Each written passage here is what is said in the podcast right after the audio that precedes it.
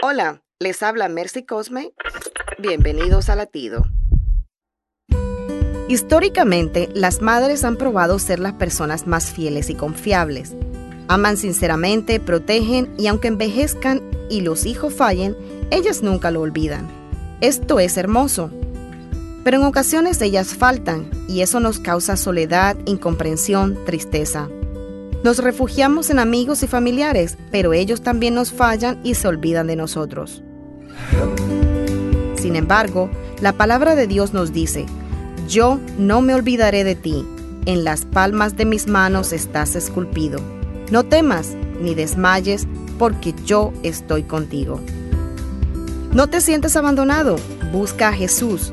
Él es el amigo que nunca falla. Les llega a través del ejército de salvación.